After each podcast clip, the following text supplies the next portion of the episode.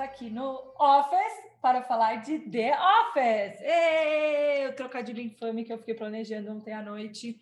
Mas estamos aqui com a formação original, canônica, fundamentalista de Mastertech Jukebox nesta quarta temporada de séries.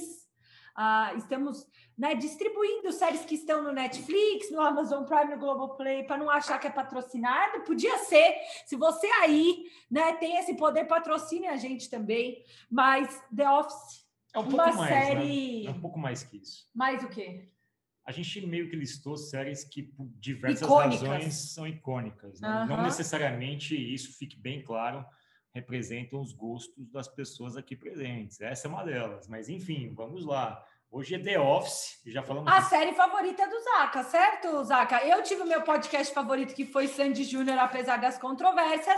Zaca também ganhou este momento importante Você de falar de uma coisa percebeu que essa favorita. temporada foi toda pro Zaca? Porque a gente tem umas quatro séries favoritas dele, é dele nessa né? temporada. A gente escuta mais música do que vê série, eu acho. Não, eu vejo bastante, mas as minhas são todas séries meio lado B. Assim. Meio dinamarquesas. É porque eu sou de lá, né? sou de Copa. Vamos... Não, Zaca, não, mas é sério, eu tenho uma pergunta. Não, vamos começar direito, vai, vamos. Não, vamos, mas eu preciso fazer uma pergunta que está me atormentando desde ontem à noite. Por quê? Eu nunca tinha visto The Office. Nunca. nunca Você viu ontem à noite? Eu vi ontem à noite, é verdade. Eu vi ontem à noite, Mas não é... as nove temporadas. Tem 200 episódios, não, eu nunca vi. Não, você nunca fez isso? Melhores episódios, aí você põe o nome da é. série, eles vêm a lista dos cinco. Eu você começa que... pelos melhores. Vamos, vamos, começar a discussão. Não, mas eu quero fazer uma mas, pergunta para o Zaca. Faz a pergunta para o Zaca, porque eu quero começar a discussão desse ponto. Tá. Zaca, você é um menino nascido nos anos 2000, certo? Que... Certo ah, foi começar a ter, vai, vivências de escritório lá por 2016, 17, Zaca? Quando você começou a trabalhar? Foi, por aí, por aí. 16, 17, por aí. Sim. A série, ela é de 2000, ela foi de 2005 a 2013. E aí eu fico me perguntando se o Zaca viu isso em qual momento da vida dele para ele achar para ele engajar tanto na série. Eu tenho teorias sobre isso, mas o Zaka pode responder melhor. Zaka, como é que isso chegou na sua vida? Tipo, por que que The Office chegou na sua vida? Porque não acho que é uma temática de um guri tão jovem. The Office chegou na minha vida porque primeiro por conta de memes. Porque tem vários memes de The Office. Aí eu falei, nossa, que série é essa? Porque eu não sabia. Eu fui ver essa série no ano passado. No ano passado, né? Quarentena, né? Não tem muito o que fazer. E aí eu vi que tinha no, na Amazon Prime e fui ver. E aí eu comecei a rachar, né? Porque ela é muito boa. é muito é boa. Muito... Eu gostei. Eu tava meio brava, tipo, ai, que saco, The Office, tô achando meio bobo. Mas aí, quando eu vi pelos melhores capítulos, porque eu sou dessas, né? Melhores capítulos The Office, aí tem uma hum. lista. Se vocês quiserem, eu falo para vocês. É, na quarta temporada é o 13, na quinta. O cara, você deve estar ofendendo uma, uma legião. Mas tem vários. Eu comecei pelos, pelos, pelos né, mais icônicos e é muito legal. Para quem tem vivência de trabalho, então, para quem já teve um chefe maluco, é muito legal. É. Bom, vamos começar então. Bora. Eu já começou, que... Fábio. É, Mas tá, enfim, comece, eu começo, vai. É, eu acho que. Desculpa, já tinha começado, né? Esse chefe, você tá meio. Começou. Scott. Ele tá meio Scott tô, hoje, tô, tipo, eu, eu tenho começar, eu sou o chefe do Duke Ball. Aliás, o Michael Scott ele tem uma síndrome, que é uma síndrome que eu acho que a gente pode falar dela aqui, que é NPD. Narcissistic Personality Disorder. Totalmente. Então a gente Totalmente. pode falar um pouco sobre isso também. Acho que eu meio que evoquei isso como pode personagem. Pode ser, se quiser, pode ser. Você entrou no personagem, na, na série é, ali, sabe? The Office, eu, eu sempre ouvi falar, mas eu nunca tive muito saco para ver, porque eu achava que eu era a piada. Porque você era chefe. Sabe? Porque, é, porque em tese, assim. É, quando você é chefe, você vira piada mesmo. É, mas porque é foi exatamente quando eu comecei a fazer. Eu falava, cara, tipo, eu achava até engraçadinho, mas eu achava meio que forçado às vezes. Mas, bom, vamos lá. O que o Zaka falou é real. Essa série ela foi abraçada pelo jovem. É, Sabe o que é mais louco? Agora não, eu, eu, não tinha me ligado, ela, Fábio, ela, memes. Ela eu foi... nunca vi um meme de The Não, mas calma. Ela foi a série mais vista na Netflix no ano passado. Mais vista. Eu vi. É, é, mais assim mais do que qualquer produção original. O, o, que é assustador, porque é uma série que ela é de 2005 e tem alguns... Encerrou em 2013, Fá. O que tem, uma, tem alguns... É, ela é bem antiga, se for comparar, assim. Eu queria dividir a discussão, eu queria dividir essa discussão em outros aspectos. É, primeiro, como é que nasceu a série? Essa... Ela é uma adaptação de uma inglesa, é, né? É, um copycat. A série é uma cópia. Né? Como várias séries americanas, como, enfim, é, House of Cards. Não, mas ele, ele, é quase mais do que uma cópia, né? Quase uma adaptação americana, Fá, porque é uma cópia. Chama The Office. Eu sei, mas é uma cópia conceitual, porque, assim, tecnicamente, tem muita, tem muita ideia original que nasce no leste europeu, na Escandinávia, na Europa como um todo, enfim. E que os americanos adaptam às realidades deles. The Office é essa série, né? Ela teve uma primeira versão inglesa, ela foi trazida para os Estados Unidos e, obviamente, foi adaptada. Mas tem um pano de fundo, assim. A série chegou em 2005, né? Naquela época, o Steve Carell, que é o principal personagem, não era famoso como ele é, não, como ele veio a ser. Mas ele é famoso por personagens icônicos também, né? É, tipo, mas naquela o jovem de 40, é, na... o virgem de 40 uhum, anos, então, o Big Short, não tinha nada disso. Né? Naquela né? época ele estava fazendo uma outra série piloto, um piloto de uma outra série que chamava Come to Papa, e essa série não foi à frente. Mas qual que é a coisa mais interessante? A NBC, que é a emissora que é, transmitiu a série, que bancou a série, ela tinha feito Friends e Frasier. E ela estava órfã desse tipo de sucesso. Né? A série, tipo, ela estava em quarto ou quinto colocado no ranking das emissoras. Ela precisava de um sucesso. Só que ela não estava conseguindo repetir o sucesso de Friends. E aí que vem, acho que, o primeiro tema para a nossa discussão aqui. The Office ia, ia, contra todos os estereótipos do que eles achavam que teria que ser uma série naquele momento. Porque ela era muito politicamente incorreta. Tipo, The Office acho que não surgiria hoje. Fatalmente não surgiria.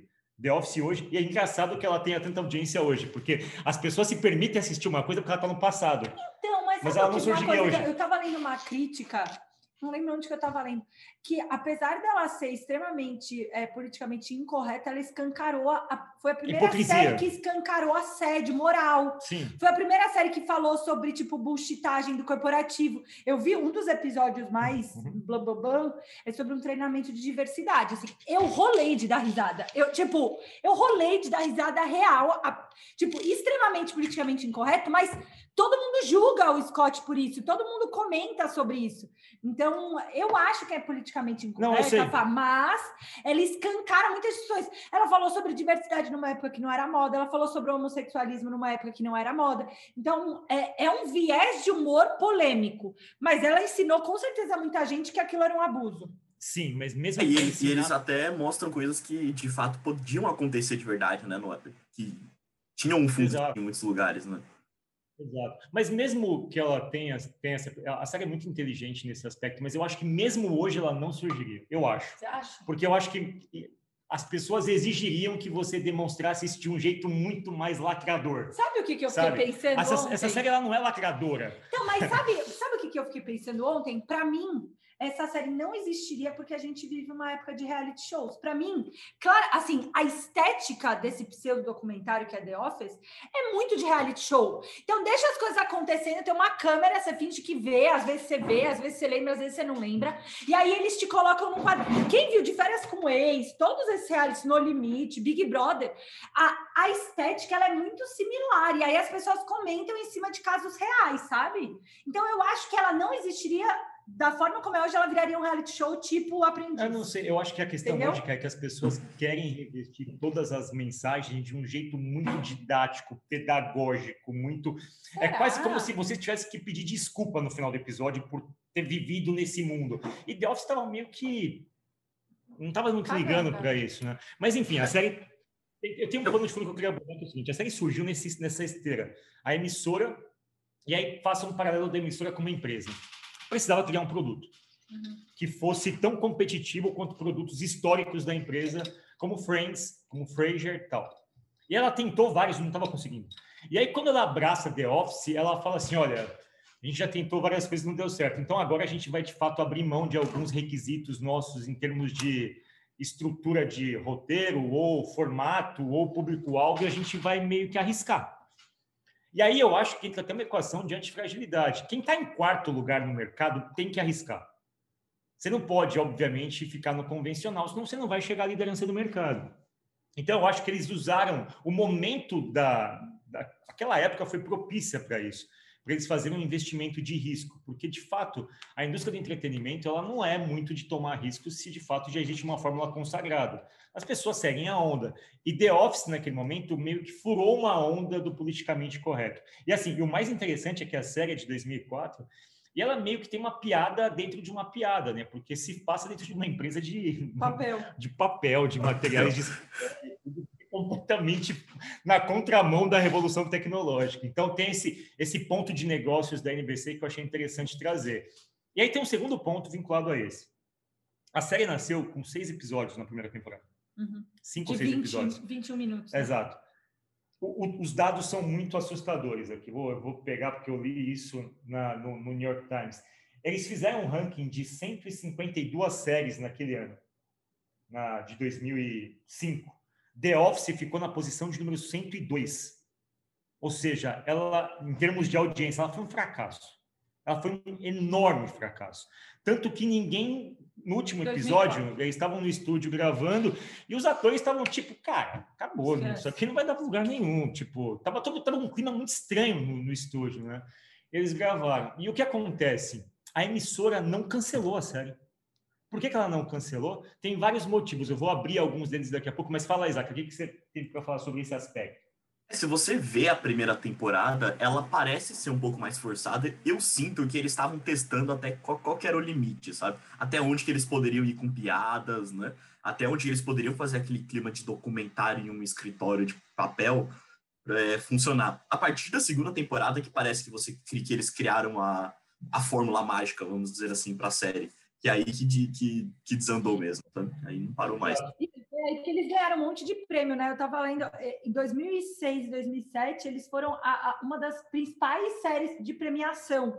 2008 só eles pararam de ganhar prêmio, então eles ficaram três anos, tipo, uhum. no high. A, a, série, ela nasceu, ela, por, ter, por ser uma série da NBC, que tem lá uma história de sucessos, os pilotos são muito assistidos. É igual a gente com Netflix.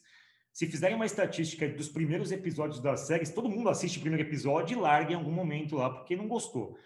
The Office foi assistido por 11,2 milhões de pessoas o primeiro episódio, o que é bastante coisa. Mas ao longo da temporada, o nível de evasão né, de pessoas que deixaram de assistir foi altíssimo, 57%. E aí eu acho que entra um outro paralelo pertinente com o negócio. É, a NBC não cancelou a série. E ela não cancelou por razões que são bastante inescrutáveis agora assim, né? Mas ela confiava no roteirista, achava que ele poderia reverter o cenário, mas aí acontece um fenômeno que a gente fala sobre empresas em momento inicial. Momento inicial tem várias coisas que importam, mas uma delas é permanecer vivo. Né?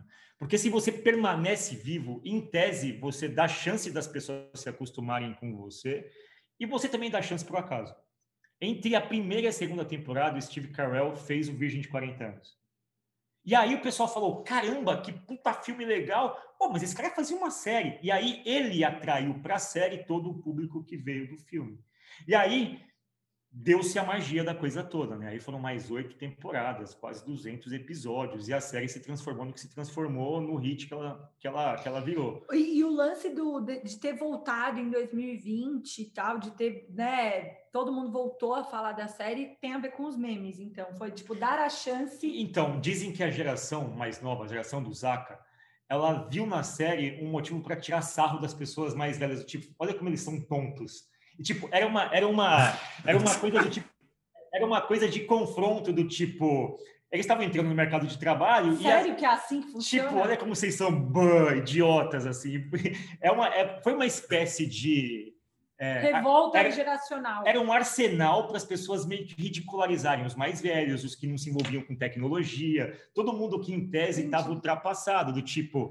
Você que não sabia falar de diversidade. É, você que em algum momento meio que foi o assediador, o bully, hoje eu vou fazer piada de você, porque eu sou mais sagaz. Então foi esse lance que fez a série se transformar uma usina de memes, assim. Ah, e também é, pô, você olha, você fala, nossa, aquela estrutura escritóriozão, assim, sabe? Anti, parece antigão, tradicionalzão. Ah, tenho é, faz, faz sentido, isso é verdade. Eu tenho que ir pro lado oposto, né? Entendi. Mas eu achei, assim, alguma outra série foi no mesmo estilo? Porque eu, assim? sinceramente, eu achei. Estilo? Do pseudo-documentário, assim, eu achei muito não, louco, não, assim, não, de gravar, caso. e as pessoas meio que olham a cena do dinner, que foi o primeiro que eu vi, aí eu achei o máximo, mas o que, que, você tá fazendo, Camila? Eu tava risada sozinha com a mulher, aí a galera, tipo, três horas para cozinhar o negócio, e a mulher, tipo, sério. É muito a realidade, assim, de quem trabalhou na iniciativa privada, assim. Se você já trabalhou, você passou em algum momento por aquilo, sabe? Tem, tem um lance que eu acho que as, tem uma questão que... Ninguém que, copiou. Isso tem, foi bem é, sucedido. Então, tem uma, uma questão que se usa no cinema e no teatro, que é o fenômeno da quarta parede. Acho hum. que é isso. É, a quarta é, parede. é assim mesmo é o lance que você, tipo House of Cards, lembra quando o personagem, o presidente do Kevin Spacey, ele estava na cena, de repente ele, ele parava, ele falava, ele é. falava com o público. Esse recurso de quarta parede, ele não é uma coisa nova, ele é muito famoso. Uhum. Só que em The Office tem isso às vezes. Muito. Que a pessoa meio que simula que está sendo entrevistada num documentário, dando um depoimento é. e tal. É um pouco disso, mas o lance todo é que se você pegar a paleta de cores a forma como é filmado, a câmera meio solta na mão, é. o enquadramento do, do ombro para cima, é. Dá uma sensação de ser algo jornalístico. Documentário, é, de é, documentário. É, isso eu acho eu não, eu não vou me recordar, eu não tenho paralelos, mas isso me pareceu, se não algo totalmente original, muito perspicaz de você pegar o espírito da época dos reality shows. Hum. Uhum. E é muito arriscado fazer isso, né? Porque não tinha, eu, também não me lembro de ter visto antes terem séries assim. E você realmente foi o não, não. reality show veio antes? Reality show já tava na, já existia naquela época. Já? Eram as primeiras edições do Big Brother, da Casa dos ah, Artistas. Isso já vinha dos Estados Unidos e da Entendi. Europa. Então, então, então talvez seja isso, Zaca. A, tipo, pra mim lembrou muito um reality show. A série tem um pouco de pegar onda dos reality shows, tem um pouco de zombar da evolução dos escritórios com poder de tecnologia, porque assim, cara, não tem nada mais. Os personagens. Tem um personagem de computador, tipo, acho que é a única série que tem um personagem que eu me vi representado ali. tipo, que quem? O contador? O contador é o cara que. Aliás, tem uma boa história do contador. O contador é um cara que se chamava. Calma aí, eu não vou lembrar. Oscar ou Kevin. Tem os dois. Falando é em Kevin. atores, eu acho que uma boa, assim, isso foi um outro ponto que eu anotei, assim. Eles soube, eles sabiam que eles iam ter. E foi saiu o nome dele hoje, né? Eles sabiam que eles iam ter muita improvisação no meio do caminho, que eles iam ter que se adequar ao formato, porque era tudo muito novo. E aí eles foram procurar nos castings, não os atores muito conhecidos, assim. Eles foram procurar gente que tinha a base de teatro de improvisação para fazer o casting. Então, a, a Pam, a Jenna, te, teve uma galera que veio do teatro e era a primeira televisão que fazia. Mas isso é porque era muito teatral, sabe? Mas isso foi claramente... Eles sacaram que eles iam precisar de um time, de uma equipe para se adaptar. Sabe? Mas isso foi claramente, eles dizem isso, influência de Seinfeld. Potencialmente. Porque Seinfeld, na, no mesmo esquema, optou por, por rostos não famosos. Por quê? Porque isso daria à série uma credibilidade de se tratar de pessoas comuns. Ou seja, quando você não é famoso, aquilo dá um, pô, é legal, isso parece um escritório mesmo, não é o Brad Pitt no escritório, que não é real, o Brad Pitt não está no escritório. Tipo, não tem pessoas como ele, assim. Então, as pessoas comuns dão esse ar de, enfim, reforçam um aspecto até documental da coisa. O nome do contador é o Kevin Maloney. É o Kevin Maloney é um contador e é pelo Brian é, Baumgartner. Tem uma curiosidade desse cara. Ele é uma das pessoas que mais faz granas atualmente no Camel. Hum ele grava vídeos para os fãs e vende no Camel como personagem do The Office. Que legal. Então, ele faz por ano, Zaca, 5 milhões de reais. O Camel, para quem não sabe, é um aplicativo. Explica aí o Camel para quem É, um, tá é um aplicativo que você pode requerer boas-vindas, parabéns, felicidade, saúde, né, né, né, de pessoas famosas.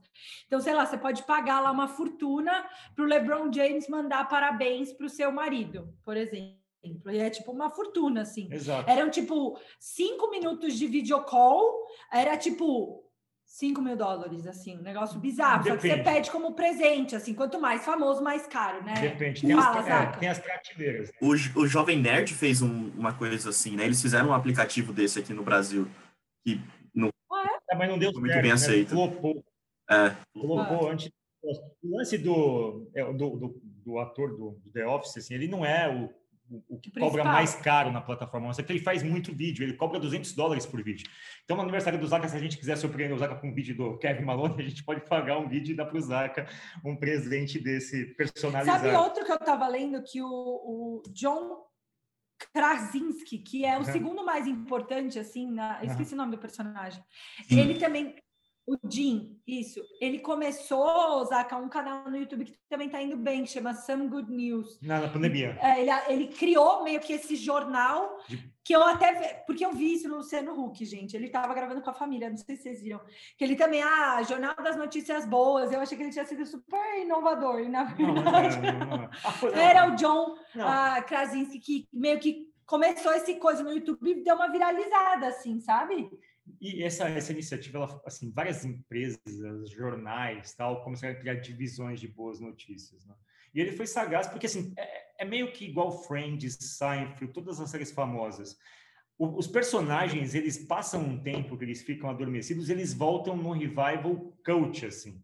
Eles voltam com muita energia. E essas pessoas tiveram uma porra. Tanto que eles estão estudando um reboot. Eu tava vendo que depois do, do tipo.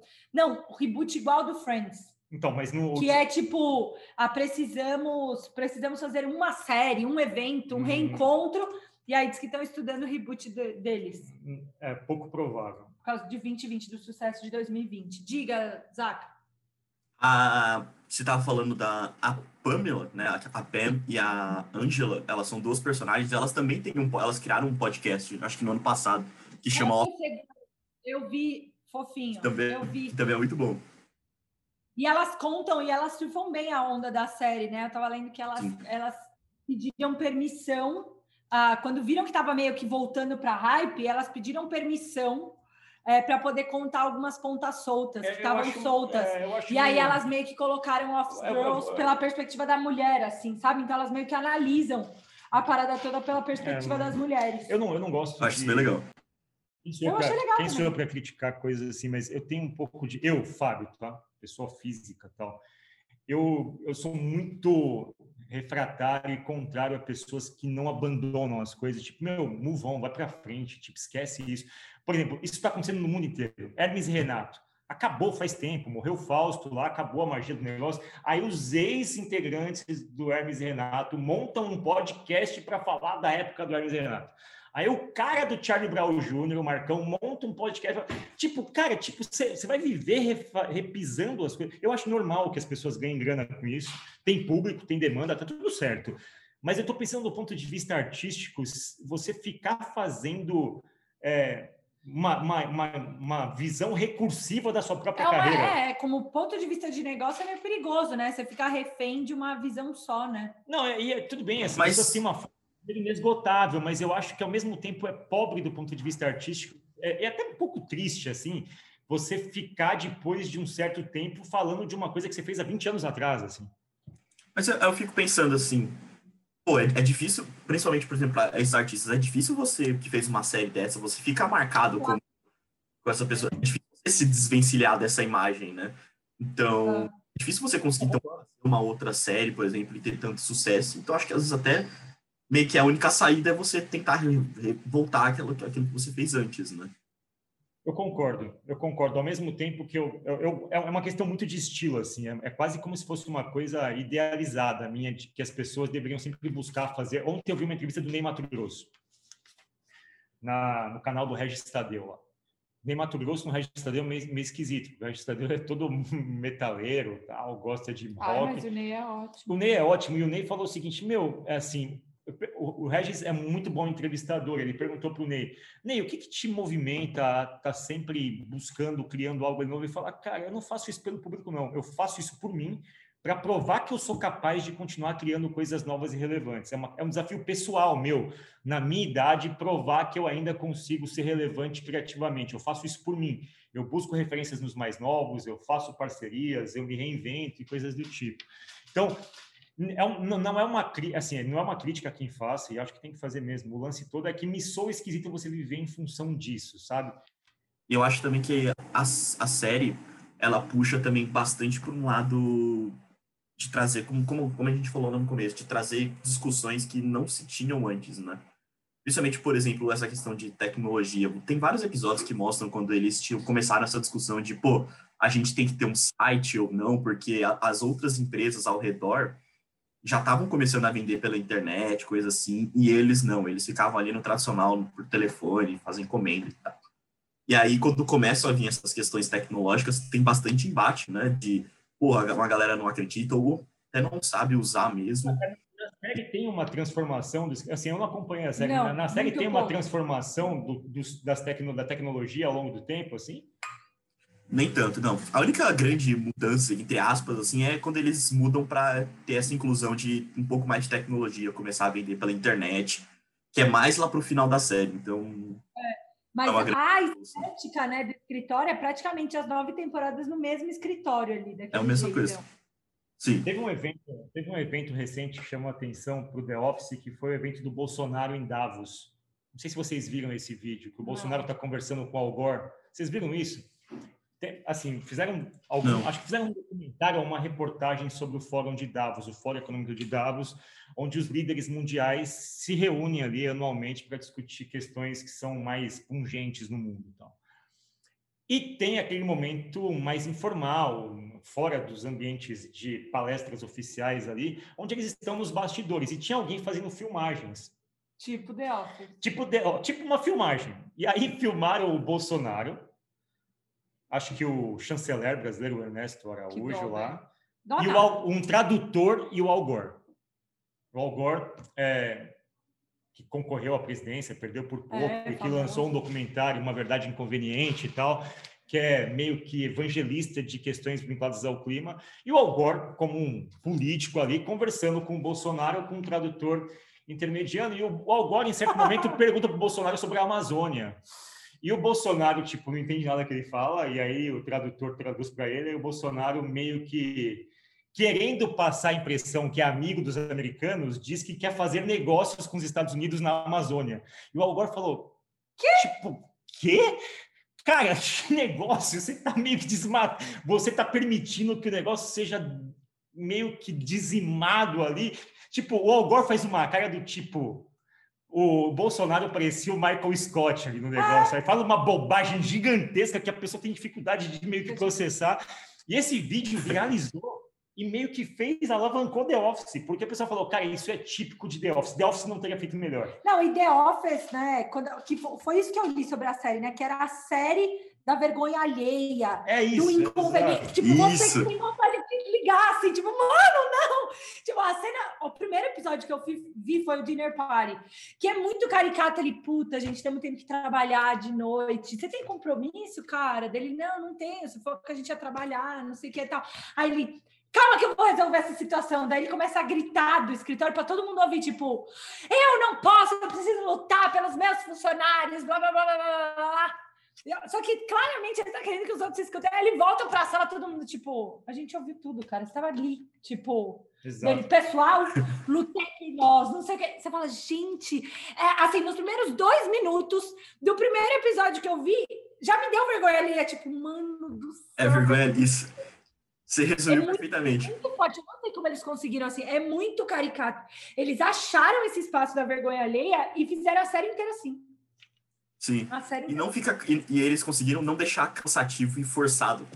Sabe? Eles conseguiram deixar uma vergonha alheia que, de fato, vocês, você entra na vergonha alheia, parece que ele tá fazendo com você, sabe? Parece que seu chefe apareceu na sua casa ali e tá fazendo isso, sabe? Ah, não, não é possível uma coisa dessa. Aí, esse episódio é muito bom. O da diversidade também é muito bom, é. que ele começa a gritar com a menina indiana, tipo, quê? Você tem vontade de entrar lá e vai falar, louco, pare de falar essa asneira. Por isso que eu acho que, apesar de ser politicamente incorreto, eles conseguiram criar um estereótipo, entendeu? Vou dar um exemplo muito, muito, muito ruim, tá bom? Muito ruim. Eu acho que marcas como Nubank, como Netflix, eles criaram uma confiança no interlocutor que mesmo que eles errem, eles conseguem contornar, sabe? Tipo, é, olha, a minha sensação é que o The Office ele conseguiu achar esse lugar onde ele mesmo faz a, a piada bizonha, só que o Jim, por exemplo, corrige na hora, tipo, ele faz você se, tipo, cara, que, né? Aí a namorada do Jim também fica aquela cara.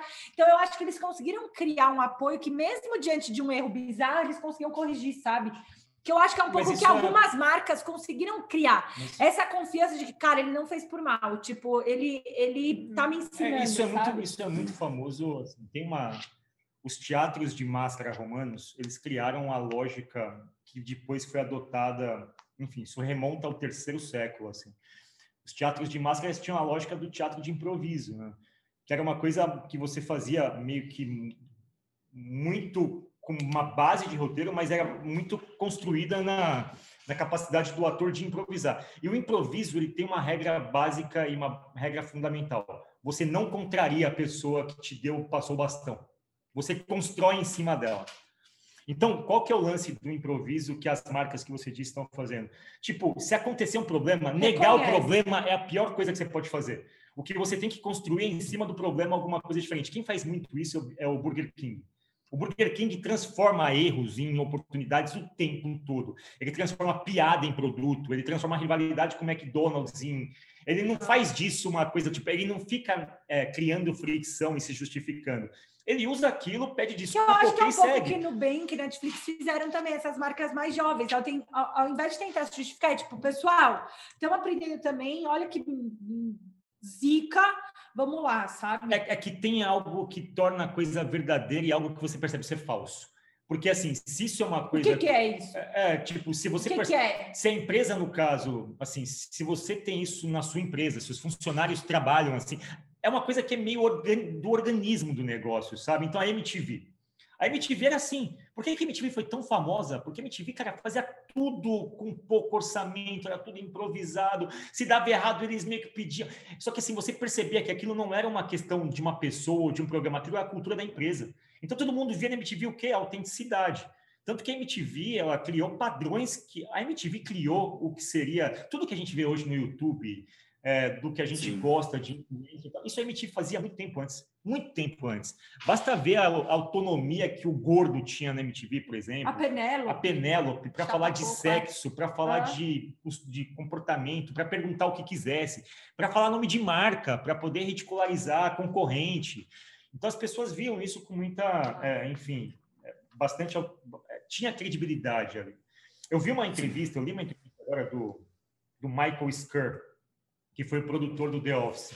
Do ponto de vista de negócio, ele disse que The Office tem três características que fizeram ela dar certo. Ele relata que tem um podcast sobre isso. A primeira é que a pessoa que dirigia a NBC, e a gente pode chamar essa pessoa de, enfim, dentro de uma cultura ágil, seria o PO, sei lá, o dono do produto, ele veio do FX. O FX era o canal alternativo da Fox naquela época. O FX era a parte mais underground da Fox, que era mais. Era quase como uma cópia da MTV. Tanto que eu acho que o Jackass, se eu não me engano, foi ou veio do, do, FX, enfim. O, FX tinha essas coisas todas.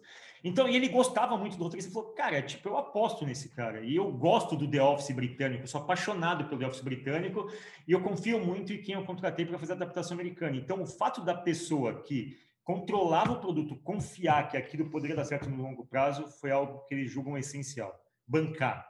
Eu acho que quando a gente fala de estruturas de cultura ágil, ou de mudança de um tradicional para o ágil, ou de mudança de algo conservador para algo mais arriscado, quem patrocina isso é muito importante. É, mas eu acho que não é o PO, eu acho que é o chefe, é a galera, é o CEO aparecer lá e falar sobre é o CEO, isso. É, é o CEO. É, é, é o sponsor daquela área. É que nesse caso especificamente ele foi o PO também. Porque eu acho não, que ele é, é, ele Pode ser, mas é. é. que é alguém que consegue, que tem poder de decisão. É, o que ele fala é o seguinte: olha, normalmente em 999 vezes de mil, numa situação como a de The Office da audiência, seria cancelado. E ele bancou. O segundo ponto que ele fala foi o acaso, do tipo, meu, o lance do Steve Carell ter feito sucesso foi determinante, porque foi na virada, assim. Quando ele volta para a segunda temporada, vem todo o buzz junto com ele. E o terceiro é uma junção dos dois. No terceiro, o diretor da série falou o seguinte: olha, a gente precisa capitalizar o Steve Carell. E o pessoal falou: ah, que absurdo! Nossa série é toda politicamente incorreta, agora quer fazer coisa que seja pop para agradar a multidão, para ser o público. O cara falou: ele ouviu todo mundo falar e falou assim: olha, tipo, meu, não sejam idiotas, né? A gente está com um negócio na mão aqui extremamente favorável, a gente não pode descartar isso. E aí eles mudaram uma coisa sensível. O personagem, assim, tem uma, uma dualidade no Steve Carell, no Virgem de 40 anos, e ele como Michael Scott. No Virgem de 40 anos, ele é um cara super doce, super legal, todo azaradinho tal. E no The Office, ele é um, porra, um cara estúpido, ignorante e tal. Eu só, e se a gente trouxesse um elemento, uma ponta de uma, esperança. Uma ponta de esperança no final de cada episódio que fosse algo onde ele permanecesse escroto, mas no final ele meio que se permitisse. Você quase cria uma empatia, né? Você quase Nossa, cria era, uma. Era isso que eu queria falar. Por mais que ele, ele fosse tão estúpido, ele fazia todas aquelas coisas, você cria empatia com ele. Você, você... Então, e todo mundo, né? Eles conseguiram fazer isso, Zaca. Eu queria ouvir sua opinião de quem viu todos, porque eu vi, tipo, cinco episódios, assim. Mas a minha sensação é que quando a gente olha para para todos os personagens, todos eles são muito bem construídos, assim, eles estão coerentes e você acaba criando uma narrativa. Eles são estereotipados, mas eles não são caricaturados, sabe? Não é um negócio tão caricatural. Então as pessoas se envolvem. Tipo, você começa a pensar quem é você, aí você acha você em um pouco de cada um. No final você acha assim, cara, você nunca fez isso no escritório, será? Será que eu, eu tô achando bizarro quando eu vejo o, o, Scott fazendo? Mas será que eu também já não fiz isso, sabe? Então as pessoas criam empatia, né, Zaca? Você tem essa sensação de você se enxergar em quase todos os personagens. Eu, eu me enxergava muito porque na época que eu vi, ainda tava como estágio, né? Então tem o estagiário lá, né? Que era o Ryan. Eu ficava vendo assim, eu falava, mano, olha, igualzinho, estagiário também, sabe? Você achava o do Michael Scott.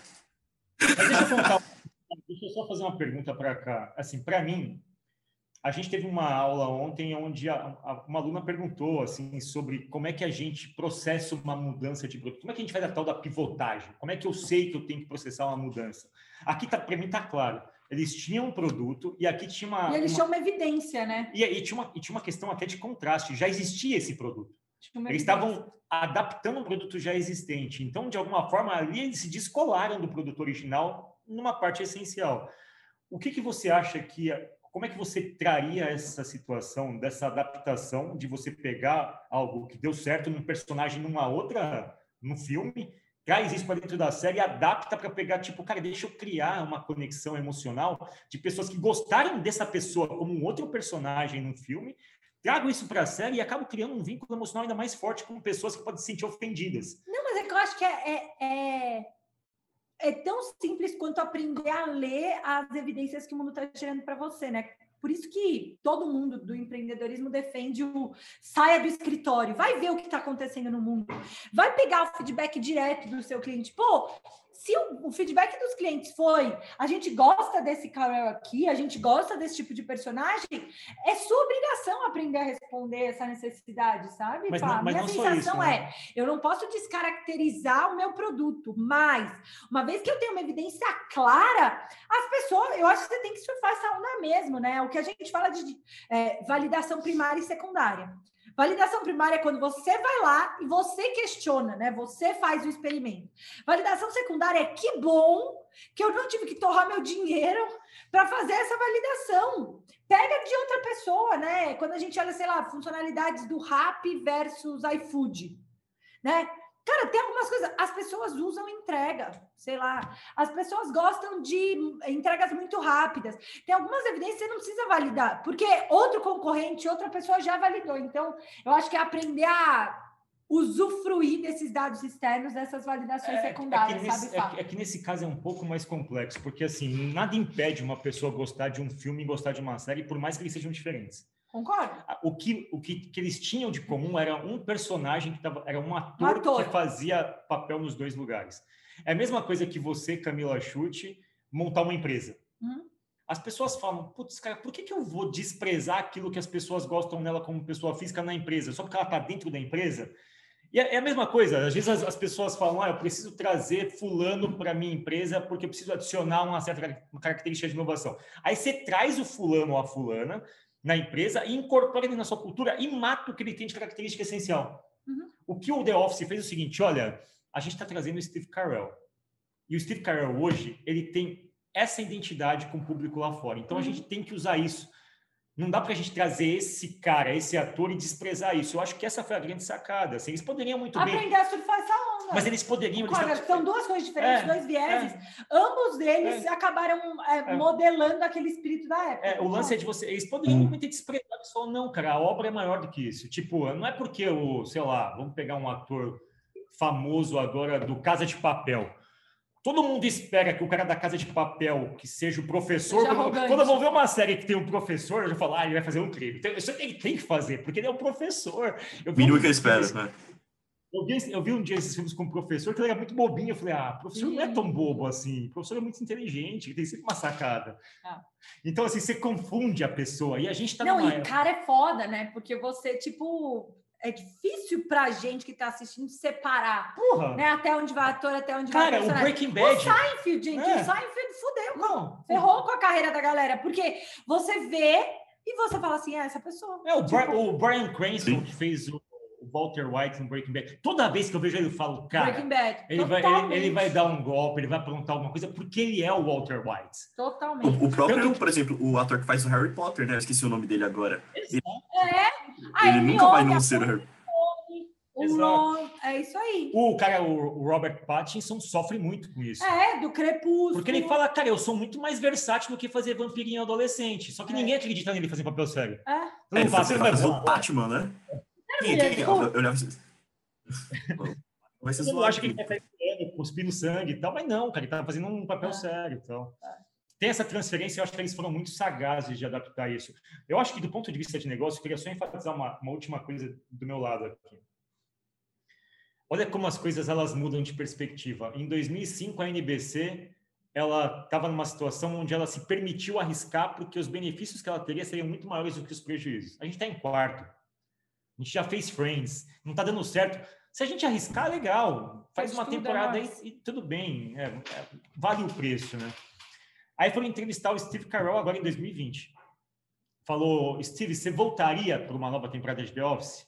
E, e o que ele fala para mim é emblemático, assim, de como a coisa muda de ângulo, né? O Steve Carell não era famoso, a NBC não tinha tido sucesso, e aí o Steve Carell fala o seguinte, olha, é, foram tempos empolgantes, as pessoas que fizeram isso são meus amigos, tal, a gente amou isso, mas eu não voltaria. Não voltaria? Não voltaria. Ele falou, foi uma coisa especial. Ele falou assim, eu só não quero cometer o erro de fazer uma versão não tão boa dela. Olha que maluco isso. Não tem o parâmetro, arrisca. Hoje, a matriz de risco do Steve Carell é, cara, tudo bem, 15 anos depois eu volto, as pessoas têm uma expectativa tal. Eu nunca vou superar aquilo.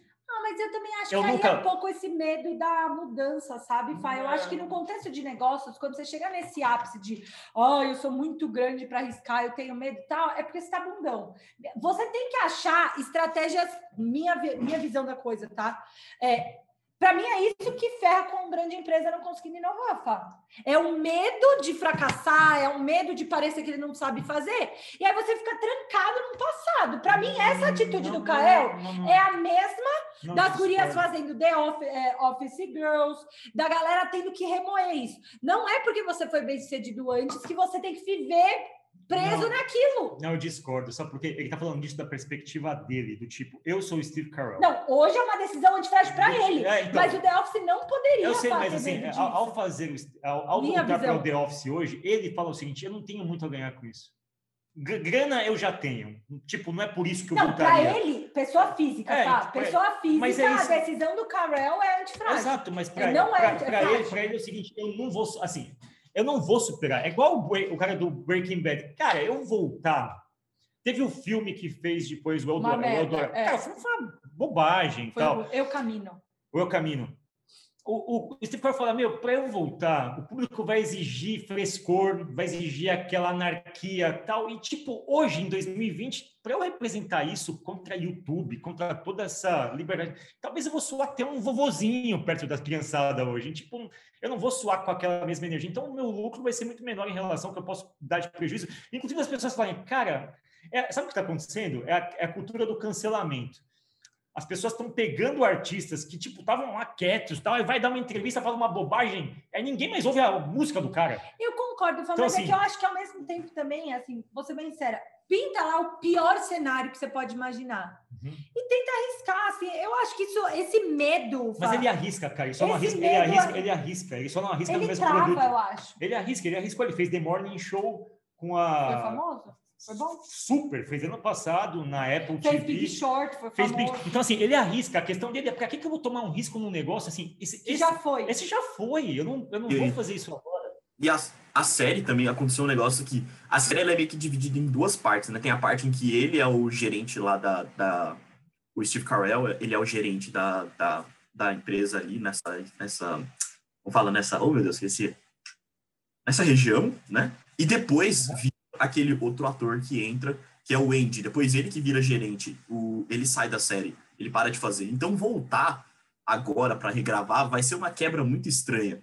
Porque na tempo da, da série. sai da série? Ele sai, ele se, apaix, ele se apaixona, ele se casa e ele sai da. Ele, ele, não, ele decide não ser mais gerente regional. E aí entra um outro que é. Até tem um, vários episódios que tem uma transição onde eles testam várias pessoas para serem gerentes. vai. Isso aí. E é depois vira. Vem um outro que, é, que fica no lugar que é eu, que eu digo que é a segunda metade da série. Que aí já muda, não é tanto.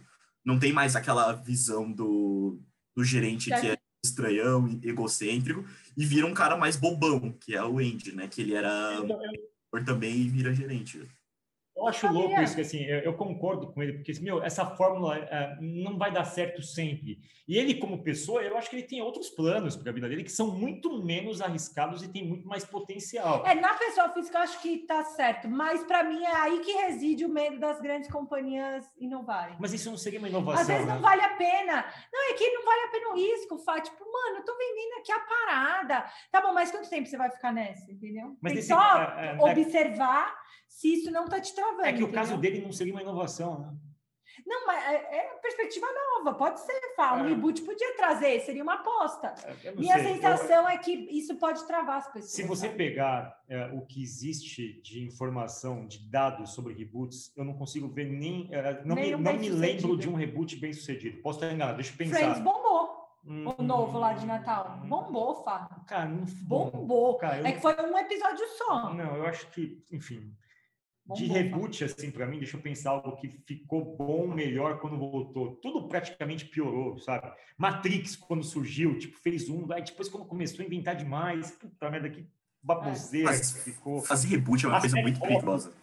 O Rock 25 agora, ele tá querendo se. Tá cagando Nossa, o Marcos vai te matar isso. O Rock era legal O Marcos ama os rocks finais. Ele acha, tipo, o melhor filme do mundo. Creed. Creed, você tenta reviver a coisa. Agora você tá começando a fazer coisas com o filho do Apolo doutrinador. Ah, pô, já, já deu, né, gente? Daqui a pouco vai ter um neto, o primo, sabe? Que ele também vai enfiar. É, daqui a pouco, o filho do filho. É, o, o coisa foi bem sucedido, Fá, não é. foi? O Cobra Kai? Então, mas aí é diferente. Também, é, foi é, meio reboot, fala. É, foi, foi, foi bem sucedido. Cobra Kai foi bem sucedido, mas não foi a febre que foi o Karate Kid original. Ah, não. Assim, não. Ele, ele, foi, tanto que assim, Cobra Kai foi, um, foi uma, foi uma febre curta, né? Acho que nem, nem, nem aparece hoje nas indicações centrais da Netflix. Não, acho que não. Sumiu, tal assim. Mas, enfim, o, o, grande, a grande questão é o quanto essas decisões, elas em algum momento parecem ser completamente óbvias de você tomar aposta, em outras elas já envolvem essa, essa dúvida que a gente está agora. Pensando um pouco enquanto tema de negócios, assim, eu acho que The Office representa um pouco decisões antifrágeis e algumas frágeis de inovação de formato, de aposta do executivo da NBC, é, de discutir temas extremamente sensíveis por um outro ângulo que não era comum na época. Inovação de formato, a, a parada lá do pseudo-documentário. Eles tomaram decisões, né? Talvez eles souberam, na verdade, aproveitar o poder da crise que a NBC estava, né? De tipo, cara, tá todo mundo vivendo aqui uma dificuldade de emplacar alguma coisa. Sim. A gente tá vivendo uma realidade corporativa meio bizarra. Vamos se valer dessa crise toda e tentar ter licença poética para fazer uma parada legal? Talvez seja isso o grande, o grande lance da, da, da, série. O lance todo é que você não consegue artificializar uma crise, né? simular uma crise para ter esse, esse tipo de coisa. Tem um artigo legal que a gente pode colocar como dica, que é como o processo de tomada de decisão evolui à medida que a sua startup cresce. E é muito louco, porque eu acho que evidencia todas essas decisões que The Office tomou enquanto uma startup dentro de uma, de uma empresa, digamos assim, uma, podemos conceituar a série como uma empresa, vai? As decisões que ela tomava no princípio, elas são totalmente diferentes das decisões que ela tomava no final, assim. Os riscos artísticos são muito maiores, os riscos para os artistas são maiores, ou seja, para os profissionais da empresa são maiores, o risco para a emissora é maior. E o tipo de decisão leva em consideração é, a diferença da, sei lá, do Itaú, do, dos bancos inovarem da gente inovar, é. né? A gente de alguma forma ganha uma liberdade, né? As startups ganham uma liberdade que talvez com a, com a escala você perca. Né? É, é, a mesma coisa que está acontecendo com o Faustão agora. a Globo falou, cara, tipo, de 20 anos, deixa o Faustão ir embora, tipo, não segura mais, já deu. Vai pra Band, né? Vai pra Band. A Band tá pagando a peso de ouro o Faustão. Só que pra Band a equação talvez faça sentido, porque pra Band fala, cara, a gente tá aqui em terceiro, a gente tem tá terceiro quarto aqui na, na audiência. Talvez o Faustão dê pra gente algo. E assim, aí não é uma questão de você gostar ou não do Faustão, é uma questão de você entender o lado da Band, de criar o buzz de atenção. A, a Band está trazendo para ela 20 a anos cara. de hábitos. Tem pessoas que ligavam no Faustão sem nem saber o que estavam fazendo, tipo, porque era meio era que... domingo, né? Era familiar. É, a, a Band comprou hábitos. Ela falou, quem sabe eu consiga... Eu não vou reverter toda essa base para mim. Mas se eu reverter 10% do que a Globo tinha, é já está sensacional. Então, assim, para a Band a decisão é, tipo, vale a pena arriscar. Para a Globo é muito caro arriscar. E, tipo, deixa vir Thiago Leifert, deixa vir Marcos Mion, deixa vir Rodrigo Marcos Faro. Estão especulando que ele poderia ser um, especularam o Rodrigo Faro, especularam o Luciano não, Huck. Não, Luciano Huck vai para o domingo, não é então, isso? É mas o lance, o lance todo é que existe muita especulação que você fala, há 10 anos atrás, Luciano Huck ou Faustão? Ah, meu. Faustão, Faustão. Hoje fala, putz, é, embora. aquele rapaz, aquele Dudu, alguma coisa do SBT, o Faustão. Ah, traz isso aqui. Dudu. A Maísa, não sei o que lá, o Faustão. traz a Maísa. É melhor, vamos apostar. É. Então, acho que a decisão é a mesma coisa. É, depende. Talvez seja o poder da crise como diferentes ângulos influenciam nessa tomada de decisão, né? Exato. né? É o que você falou. Pra Globo, mano, vai com Deus, velho. Assim, vou tentar é... te segurar. Pra Band é, mano, vem, cola aí. Então, é. diferentes ângulos analisando essa crise é, deliberam de forma diferente. É, e a mesma coisa, pra Netflix, colocar The Office como reprise é show de bola, uma decisão antifrágil. Cara, se der, deu, é nóis. É, bota no catálogo aí, se o pessoal Não, mas não vê, tá mais, né? Saiu tá na Netflix, Amazon agora Prime, foi pra tá Amazon. Amazon Prime. Mas aí a decisão da Netflix de lançar uma série nova, ela é diferente de você passar um reprise, Total. porque ela já sabe aquilo. E, e, ninguém espera da Netflix algum tipo de coisa, pô, vou passar The Office. Cara, que legal que tem The Office no catálogo. Ah. Então, assim, são decisões que mudam de acordo com, a, com, com o parâmetro. Eu acho que a série ensina muito sobre isso. E ela é um caso de persistência, né? Um caso onde é, a empresa, uma das coisas que a gente vê como estatística dominante é a quantidade de startups que morrem nos cinco primeiros anos. The Office seria uma startup nove que teria anos. morrido. Não, nove anos. Ela teria morrido no primeiro ano. Ah, tá bom, teria Por, acabado. É, porque o, o, que, é, mas... o, que, o que balizaria seria a audiência, né, exato? É, então, e a insistência lá da, da, da própria emissora, né, de querer continuar. E a primeira temporada foi horrível. Ou seja, nesse caso, teve um bolso largo e grande que permitiu bancar uma série para que ela pudesse ser bem sucedida. As grandes, as grandes taxas de mortalidade nas startups é porque elas não têm quem as banque, né? elas são mais isoladas e autônomas. Eu acho que a série mostra a capacidade. Eu acho que esse ponto é interessante, né? Como uma ideia que nasce dentro de uma grande empresa, ela tem mais chance de dar certo do que uma ideia que nasce fora da grande empresa. Por isso que eu acho que as empresas deveriam reforçar os atributos e os aspectos de criar incubadoras de ideias, porque elas têm mais é, musculatura. Então, assim, uma ideia que surge dentro do Itaú, ela pode aguentar dois, três anos a mais do que uma ideia que nasce na Mastertech, por exemplo. A mesma ideia. E a mesma ideia tem mais chance de vingar lá dentro, porque de fato o Itaú vai permitir que o mercado, o acaso, a aleatoriedade, os costumes, a evolução das tecnologias deem para aquela ideia mais possibilidade de sobrevivência. A gente, no nosso caso, talvez tenha que matar antes. Então, isso talvez dê até uma perspectiva de como coisas independentes elas têm que ser muito boas logo de cara. As coisas que nascem na NBC, na Netflix, elas têm um prazo maior para poderem, enfim, dar certo. Eu estava vendo aqui, porque eu, só para a gente encerrar, né? Eu vi os episódios só os melhores, né? Eu vi um, dois, três, quatro, cinco, seis. E o episódio final da nona temporada, para mim, foi o melhor último episódio de série que eu já vi, assim. Sem zoar, eu não vi a série inteira. Mas eu queria deixar isso registrado. How I Met Your Mother, Friends, lá, lá, lá muito legal. Mas o conceito todo de.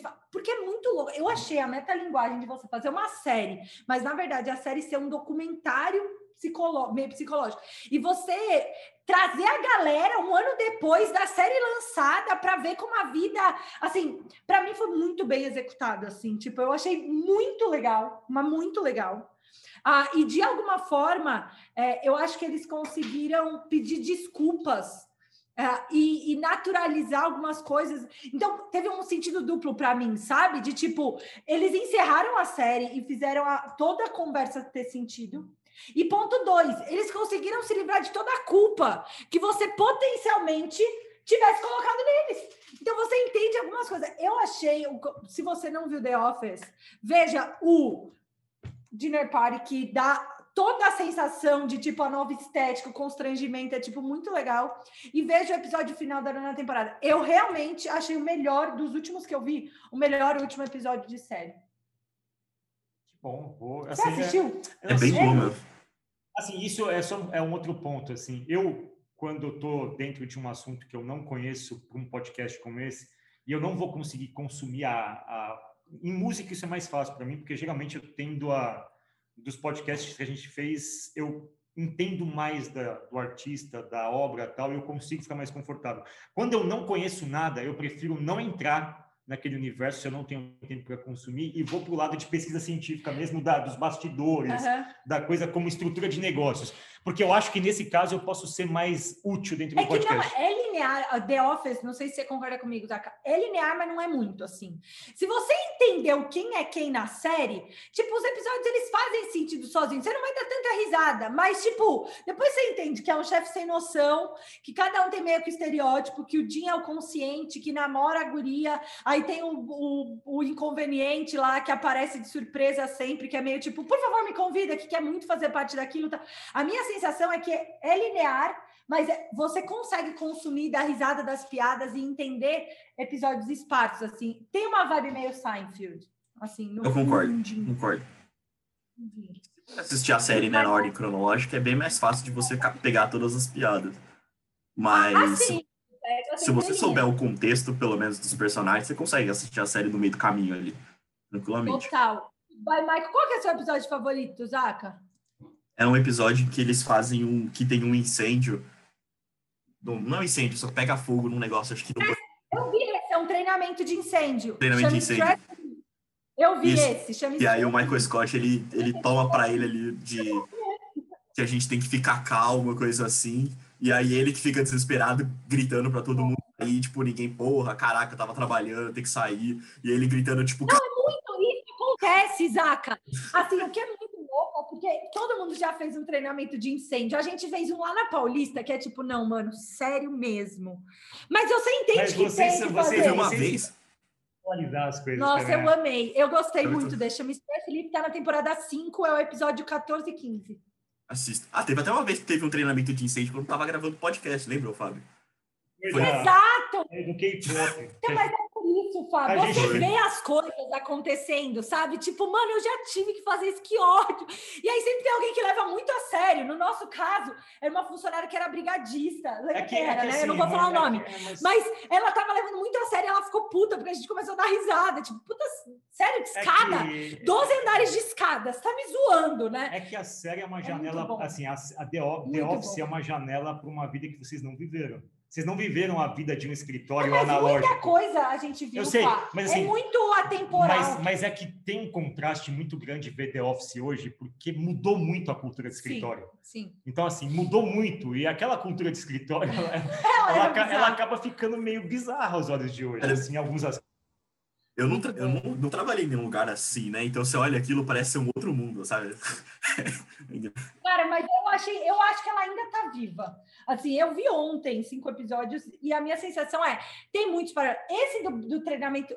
Mano, nunca inventaram um treinamento virtual, mano. Não faz mais sentido você descer de escada, aí alguém ser um brigadista. Tipo, amigo, até quando a gente vai fazer isso, sabe? Então entra meio que num tom de quase, cara, mudou muito, mas não mudou nada. Eu ainda tenho o chefe assediador, eu ainda tenho o chefe que grita, eu ainda tenho o chefe que se acha, eu ainda tenho o colega burro, eu ainda tenho, sabe? Sabe o que eu acho legal da The Office? Eu fiquei pensando o que, seria The Office se ela tivesse que se adaptar e ter uma temporada remota. Ah, não, eles fizeram. É. Peraí que eu anotei isso, quer ver? É eles vão fazer, tá? O Ben Silverman e o Pearl Lieberstein estão adaptando ah, seria legal. para fazer trabalho seria, remoto. Aí, Zoom. Não, aí seria legal. É? Digita aí, eu não, vi, assim, eu esse, vi. esse reboot eu, eu, assistiria. Eu vi, eu vi. Esse reboot eu assistiria. Eu Aquele escritório tendo que trabalhar remoto, isso eu assistiria. Quer ver? É sempre a pessoa falando, tá me ouvindo, tá vendo minha tela aqui, aí vai abrir o outro ligando a câmera e vai estar, tipo, em outro lugar eu de novo. Ontem, Fábio, porque eu pensei a mesma coisa. Eles falam, ó, oh, The Home Office, produto, é, os produtores de The Office desenvolvem nova ah, série. Isso é legal. The Home Office vai ser é, muito bom. Isso vai ser muito legal. Pra quando que é? Pelo amor de Deus, preciso saber.